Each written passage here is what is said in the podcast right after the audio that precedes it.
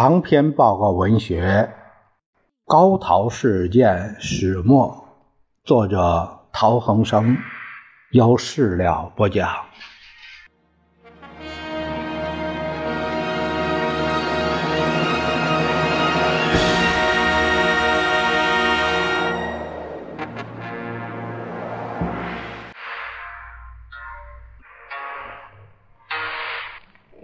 第八章。日汪会谈的第二次会议，时间是十一月四日，呃，上午十点十分到下午四点三十分。那么，这个从一号到四号，这个间隔有三四天的时间，就是，嗯，我想应该是，嗯，他们重新就是。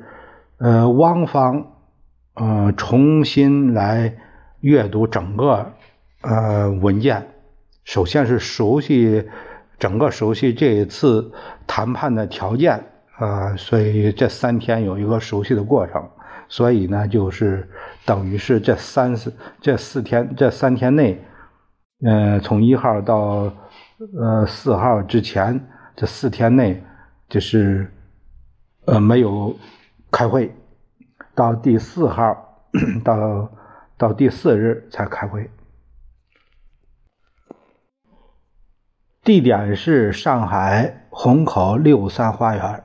出席人：中国方面周佛海、陶希圣、梅思平、周龙样；日本方面营佐少将、须贺大佐、全养健、古迪大佐、石野书记官、清水书记官。记录是单少佐。讨论附件二，呃，两页的原则事项。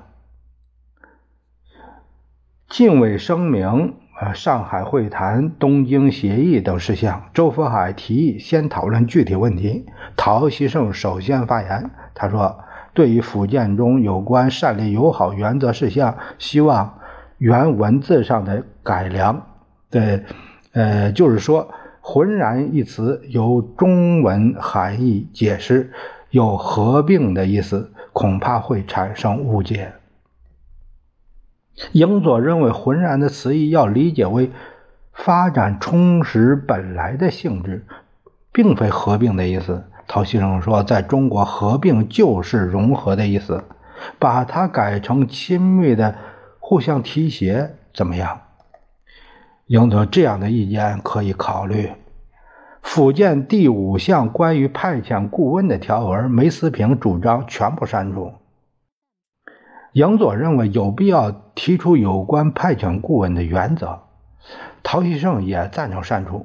如不删除，则将相关条文置于其他较为不敏感的事项之下。他说，在第五项中有关顾问支援问题有三点：自愿的聘请顾问；第二是。根据中国法官法令、官吏呃工作条例，第三是并非义务性的工作，不干涉内政，其他项目都是日满华三国关系的主要原则。如果仅仅以此项为具体事实加以提出，那么就容易引起误解，认为日本的所谓善邻友好就是派遣顾问。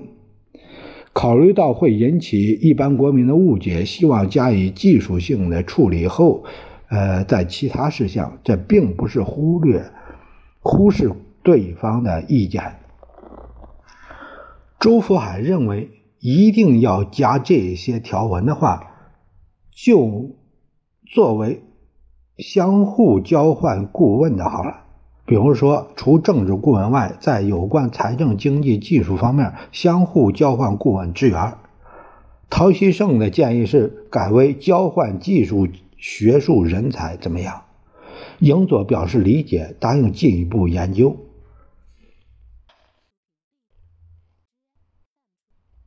呃，陶希圣又说，刚才所说的放在其他事项，呃，比如说放在经济提携者项下面。怎么样？如果放在这里，有人就说顾问中还包括政治顾问。我认为考虑放在其他适当地方。关于附件第二项共同防卫，周福海建议改回敬畏声明和上海会谈所用的共同防共。影佐说，除了防共之外，还要共同维持治安，所以要共同防卫。周福海认为，防共是长期的，治安是暂时的，建议共同治安列入其事项内。陶希圣则强调，不可借口防共在内蒙以外驻兵干涉内政，同时要求恢复两年撤兵的条款。他说：“我还要说明一下，在日华协议记录第一条第二项中说，防共要以日德意防共协议为标准为准则。这种意思在敬畏声明已经有了，防共不包括驻军。”王先生的通电中表明，防共不是干涉内政。如果要防共的话，那么应只限于内蒙，因此驻军权只限于内蒙，其他地方治安的驻军应该在两年内撤退，不然中国民众像三年前那样引起误解，认为日本借防共之名获得驻军权，以。驻军干涉中国内政，不希望把防共和驻军混在一起。对于驻军和撤军的定义，王方相当坚持。日华协议记录第六条原已载明，协议以外的日本军在恢复日华两国和平后马上撤退，但是在恢复中国内地治安的同时，在两年内全部撤完。中国保证在此间确立治安。并且驻军地点经双方协定决定之。汪方认为，如果共同防共是长期性质，治安驻军有限于两年。陶希圣希望把暂时性的驻军和防共分开来处理。他说，从内容上来说，把防共驻军与治安驻军分开便于研究。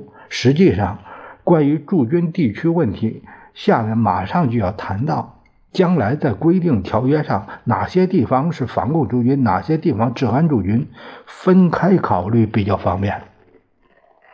杨佐认为这一提法从当时的情况看来是扩大了，这种扩大根据以后的局势变化变得必要了。再说，即使从军事上来看，红军正向华北发展。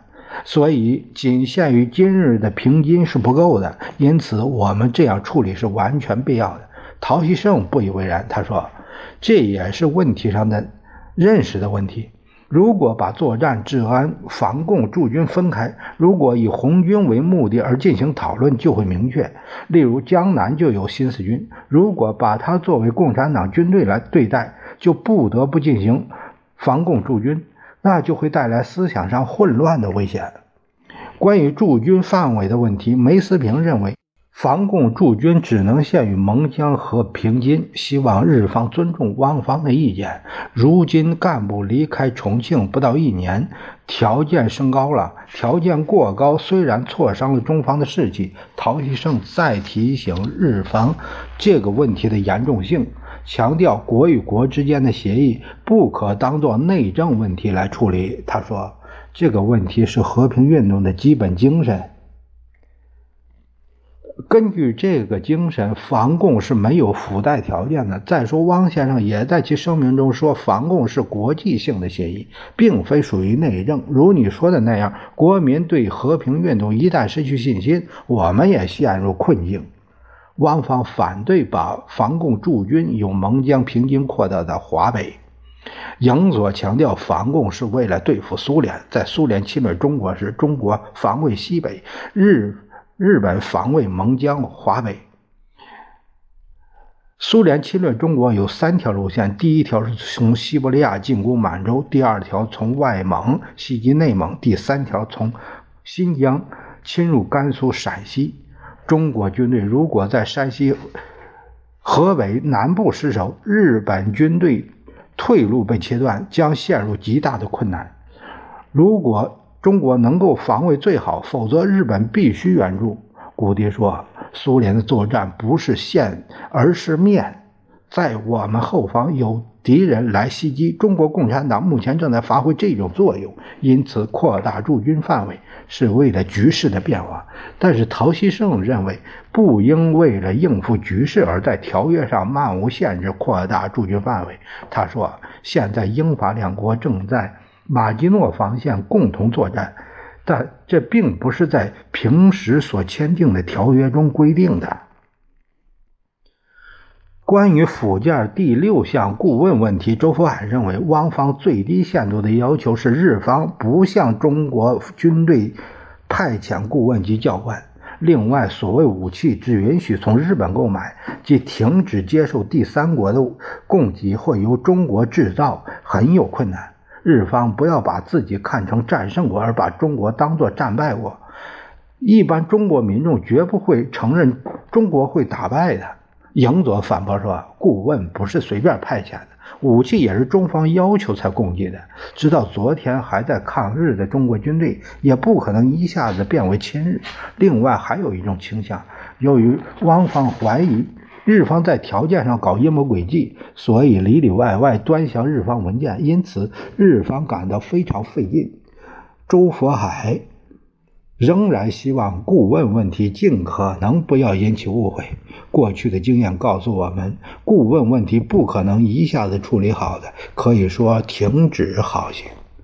陶希圣认为，日方谈的是未来愿景，而汪方忧虑的则是当务之急。他说：“日华两国都有忧虑，我们之间恐怕还有时间上的差异。日本的忧虑是将，是怕将来再次发生战争。”中国担心的，如果不巧妙地进行和平战争，不会停止。日方的忧虑毕竟是明天的早餐，而中国的担心则是今天的晚餐。以上是第二次会议的呃这个谈判的内容，主要是摘录一些这陶希圣他的观点。